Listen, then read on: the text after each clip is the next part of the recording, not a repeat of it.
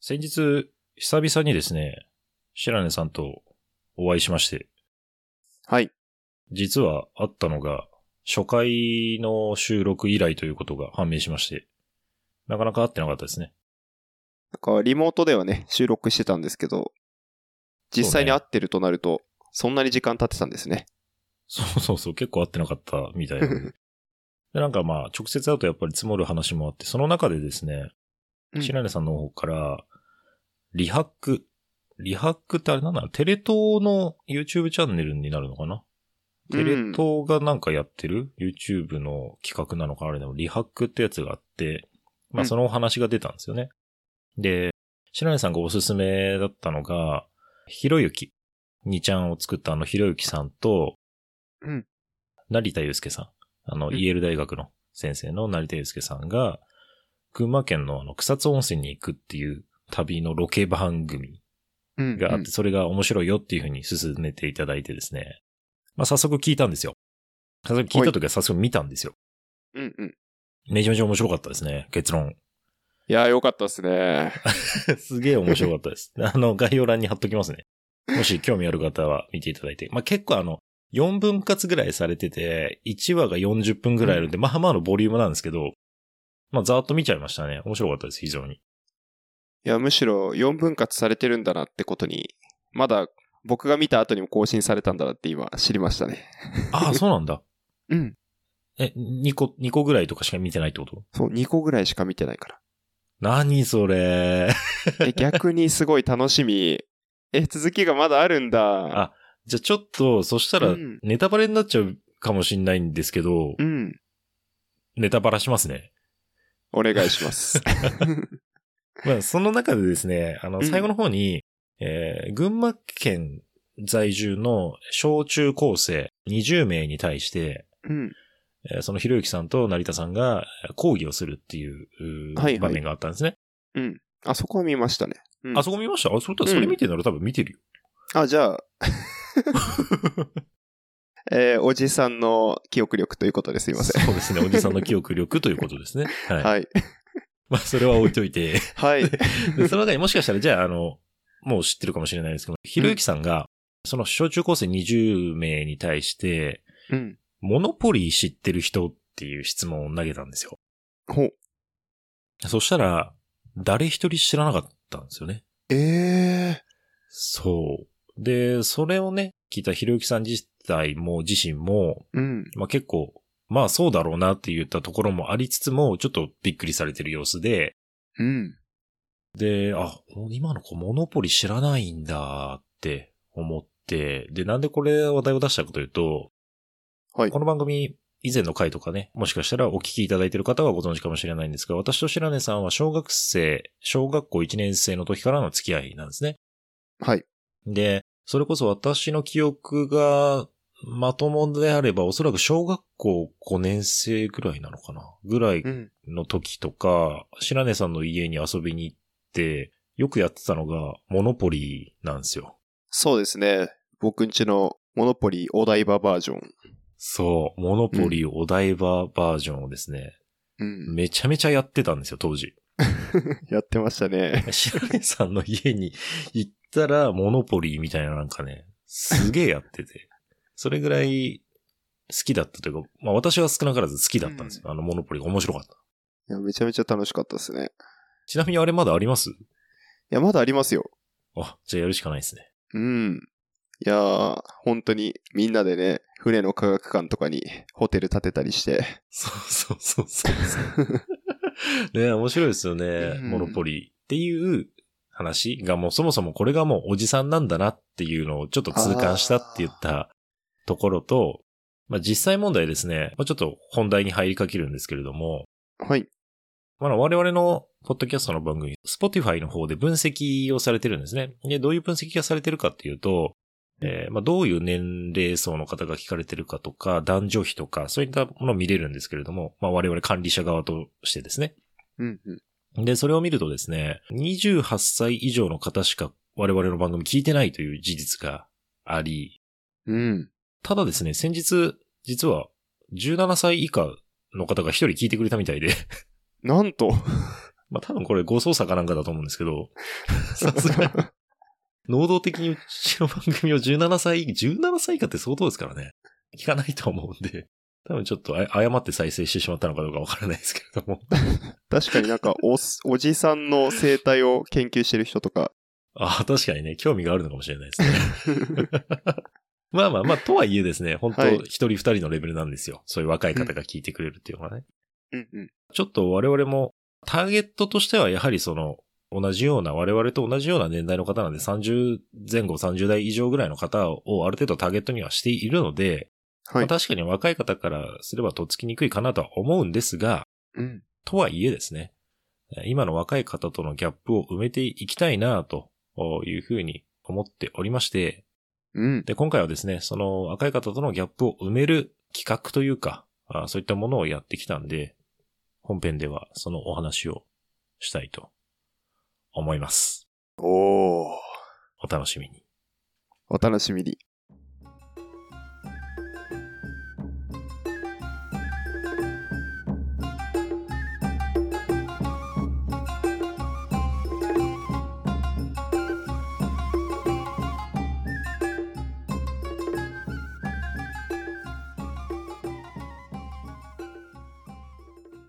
おじさんのアウトプット。どすこいです。白根さんです。よろしくお願いいたします。はい、お願いします。はい。じゃあちょっとあの、オープニングトークでも少し話したんですけれども、久々に私と白根さんがお会いしたといったお話をしたんですが、なんで久々に会ったのかというとですね、ちょっと会わざるを得ないというか、会わないとできない企画がありまして、そのために会ったんですけれども。 まあそれがですね、結論から言うと、セルフ写真館に行ってきました。いやー、素晴らしかったですね。まあ、なんでセルフ写真会行ったかっていうところなんですけれども、まあ、一つはですね、えーオープニングでも少し話させていただきました、若年層の方の視聴者様が 著しく少ないということもあって、まあ、ちょっとなんかどういうアプローチがいいのかはあれですけれども、若い方に流行ってるものを試してみようという考えがまず一つ。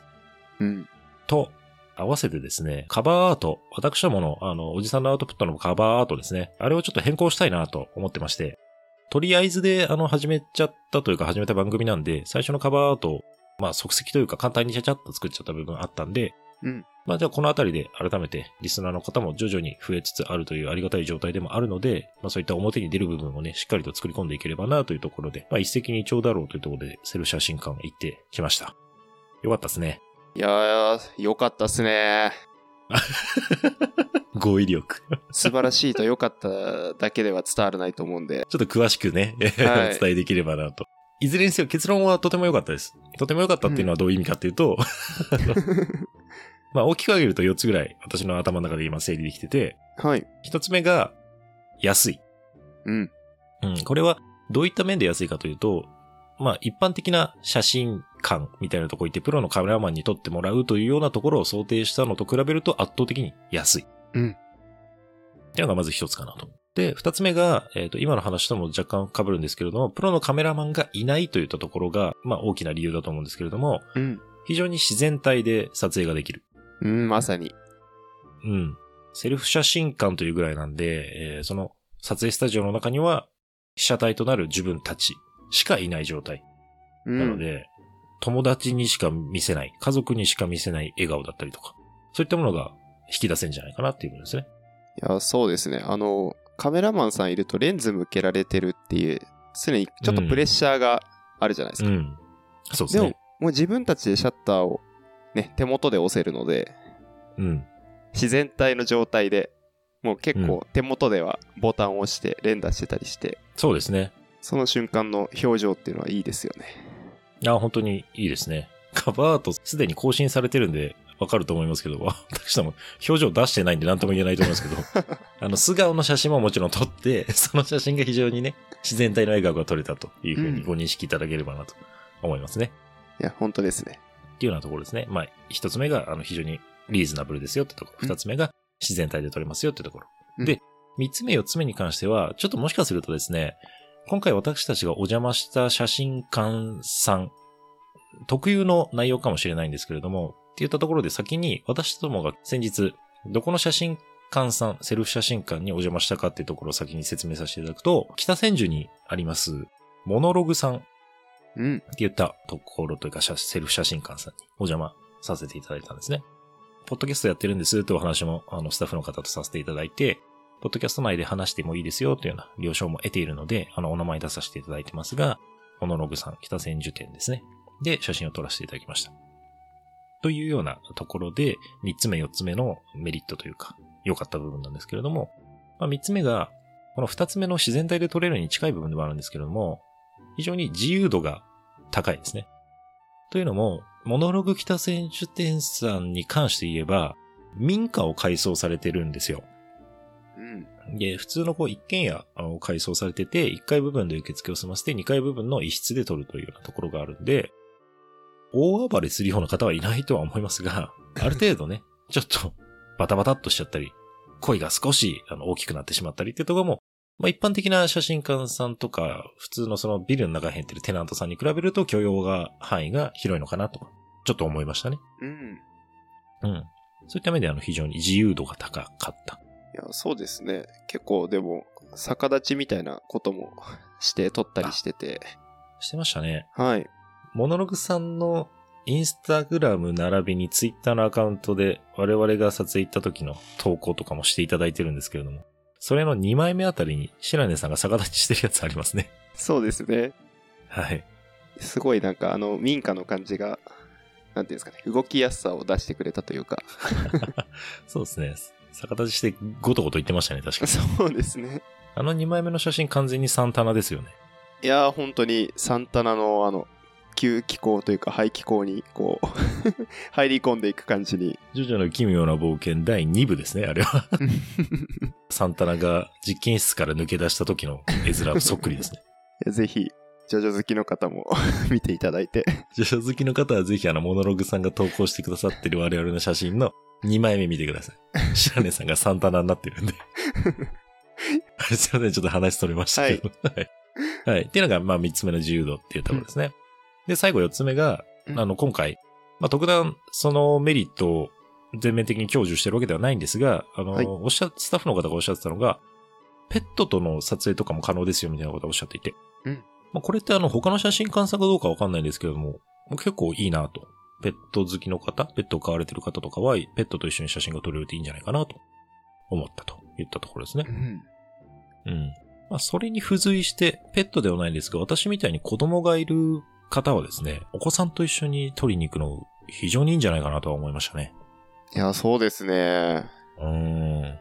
こう言っちゃうんですけど、子供の、まあ、スタジオなんちゃらとかね、いろいろありますけれども、ああいった子供をターゲットにした写真館は、まあ、高いですし、子供がなかなか笑顔を見せてくれないんで、ほんと丸一日潰れるっていうようなね、経験を私もしてるんで、まあそういったところで言うと非常になんか、セルフ写真館で、親しかいない状況の中で子供も自然な笑顔が出るかなと思うんで、そういったところでちゃちゃっと撮って、しかもリーズナブルに収まるっていうのは非常にメリットが大きいんじゃないかなと思った次第でございますね。いやー、本当にいっぱいいろんなグッズもあるんで、その撮影中に使えるね、いろんなアイテムを使って。あ、そうですね。小道具もいっぱいありましたね、確かに。うん。あれはいいですよね。ぬいぐるみとかもあって。子供とかと一緒にね。そうですね。うん。我々もぬいぐるみといっぱい撮らせていただきましたね。 そうですね。ファンシー なピンクの背景で。はい。とてなも良かったですん。か、おじさんとは思えない華やかな空間に入れていただいて。セルフ写真館側からしてもあまりターゲットではないでしょうね、我々はね。いや、本当にターゲットでなくてもあんなに楽しめたっていうのが素晴らしいですよね。まあそういった感じですね、セル写真館に関しては。ちょっといいろいろお話しさせていただきましたけれども、最新情報はね、あの、常に変わると思うんで、うんモノログさん北千住店に関しては、概要欄にもリンク等々貼っとくので、えーうん最新情報はそちらからね、確認してみてください。行く前には必ずチェックしてもらって、必要なことは問い合わせていただいた上で、あの、行っていただければと思いますので、よろしくお願いします。お願いします。はーい。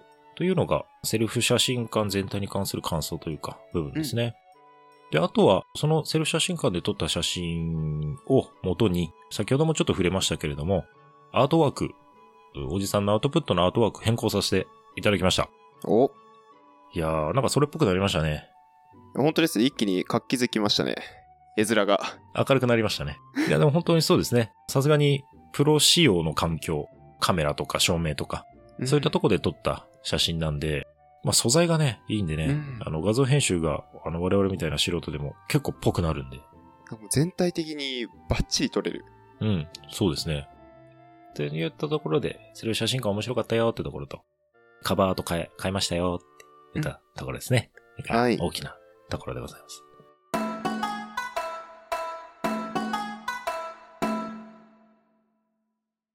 セルフ写真館時代なんか今後来そうですね。どんどん伸びそうな気がしますね。いや、めちゃめちゃ来そうですね。あのーうんまあちょっと追加料金にはなるんですけど、そんなに高くないですけど、ちょっとうん。料金追加しただけで、あの、魚眼レンズとかあ、使魚える眼ようねに、なあっりたまり、したね。うん。あとはその、写真館さんに置いてある衣装も使えたりするんですよね。うん、らしいですね。うん。あれはもう写真の幅広がりますよね、一気に。結構来そうですね。その時代の潮流に合ってる気が私はなんとなくしていて、はい。どうしても今人手不足がね、どこでも叫ばれてる中で人件費が削れるっていうのは大きいですし、うん。で、かつなんかウィンウィンな感じがするんですね。カメラマンさんが常駐そこにしない分、勝手にセルフ写真撮ってる間にカメラマンさんはカメラマンさんで他の仕事もできるしね。うんうんうん。っていうようなところで、その写真館内にはプロのカメラマンさんはいらっしゃるっぽいんですけれども、我々の撮影に関与しないっていったところがあるんで、うん。全員が幸せな 気がしますね。だからそういったところがなんか今の潮流、時代の潮流にね、合ってる気がしますね。ほんとそうですね。うん確かに自分たちの自由度が高いっていうのはすごいありがたいことですよね。なんでコスプレイヤーさんとかもね、すごいいいと思います。どんどん活かしていけるんじゃないかって。なんか推し活とかにね、使われてるなんて話もちらっと耳にしたりしましたね。いや、ほんとですね。推し活って最初、んって おじさんおなんで、ね、じさんにはちょっと。ね、 おじさんにはちょっと厳しめのワードでしたけど ね。でもなんとなく私は雰囲気は理解しましたよ。理解できました。おじさんのね、強みはね、あの、はい前後の文脈から知らない言葉でも推察できるというよううんうな、んそのビジネススキルがあるんで。ああ、素晴らしい。 最近僕、道端で、あの、牛カツのお店を見つけたので、あの、はいはいはいはい。推し活と牛カツがこの、同時に来てしまって。。推し活って聞いて牛カツが頭をこうよぎってたんですね そうなんですよ。ああ、なるほど。そうなんです。お腹も空いてたんでね。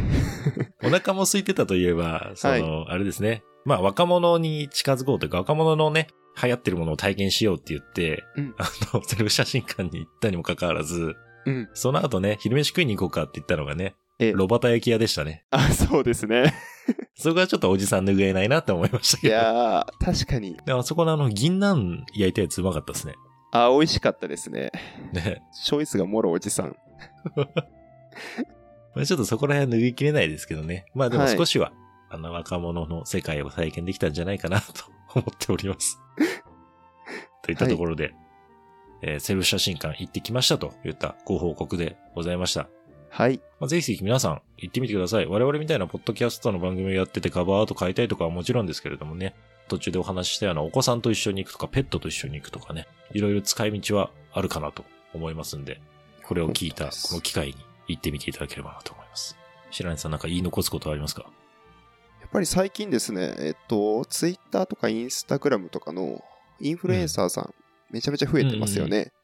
で、あのインフルエンサーの方々で結構活躍してる方たちみんな、やはりはい。いい写真を撮って、それをプロフィールにしてるんですよね。あれあれだけでも相当フォロワー数が増えるって言ってる方がたくさんいらっしゃるので、はい。ということはあれですか我々のポッドキャスト番組もカバーアートを変えた、おこれを機に、おやフォロワー数が、プラス4億人ぐらいいきますかいっちゃいますね。いっちゃわないでし ょう。いやー、4億って数字見たいですね。みたいですね。はいアメリカのなんか人もう口を超えてきますからね。半端ないプレッシャーですけどね。といったところで、今日はこの辺りで、さようならしましょうかね。はい。はい。ではでは皆さん、またお会いしましょう。じゃあねー。またねー。